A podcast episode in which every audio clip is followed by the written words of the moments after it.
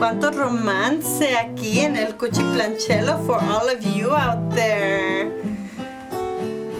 Un poquito de todo. Sí, este, si están con su pareja, denle un beso de mi parte.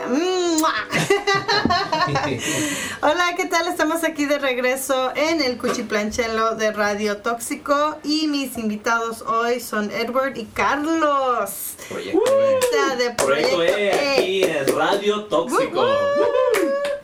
Gracias por ese bonito intro.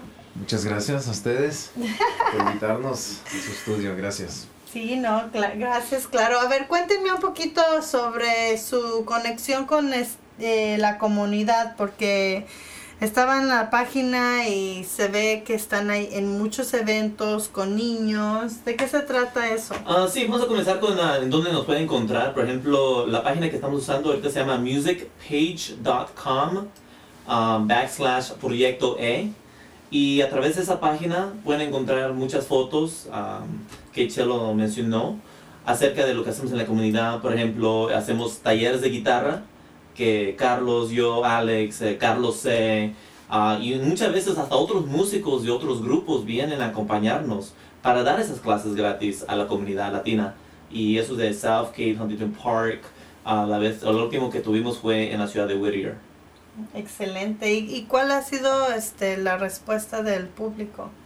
Um, llegado mucho, muchos jóvenes ah, y nos gusta eso porque cuando éramos jóvenes nosotros, nuestros papás no tenían mucho, mucho dinero para comprarnos guitarras y esto le da la oportunidad a los jóvenes que vengan a, practicar, a saber cómo se siente una guitarra y hacer el ruido, ¿no?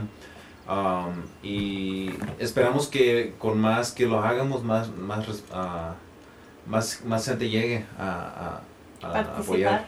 Una de las cosas que yo he visto a través de los padres cuando hacemos estos talleres es que los padres ven por primera vez que su hija o hijo están interesado en guitarra. Y dicen, oh, wow, yo no sabía que querías aprender guitarra. Y no es hasta ese momento que se le da la oportunidad al joven, nosotros dando el tiempo en, en dar esos talleres, que sus padres se dan cuenta, oh, wow, debería invertir en una guitarra. Entonces ya le hablamos sobre eso, cómo comprar una guitarra. Sí, las ventajas de, pues, este, continuar cualquier arte, que sea música, que sea pintura. Yo creo que todo eso, este, a lo largo es, es bueno. Es, y, y hay una necesidad porque muchas escuelas ya no lo, este, enseñan. Sí, es trágico que Ya no hay coros. Yo, yo estuve en los, en los coros de mi, de mi, este, second, ¿cómo se dice? Um, antes era junior high. Pero- Secundaria. Sí, ahora ya es, este, le dicen college prep, algo así. College prep, yeah, college prep, yeah. Um, sí, y, y yo, mi profesión, aparte de ser músico, mi profesión es, yo soy maestro de profesión. Y ha habido mucho estudio o research que se le dice que hay una relación entre la música y la mente y cómo se desarrolla la- las, los dos lados de la mente, el lado derecho y el lado izquierdo. Y mucha gente famosa, ah, incluso, por ejemplo, el último presidente que tuvimos, Bill Clinton, él era músico. Ujú. Um, Thomas, ah, no Thomas Edison, pues, este, um, Albert Einstein, músico. Um, ¿Sabes quién más? Eduardo Pozuelos. Eduardo Pozuelos, Eduardo Pozuelos, músico también.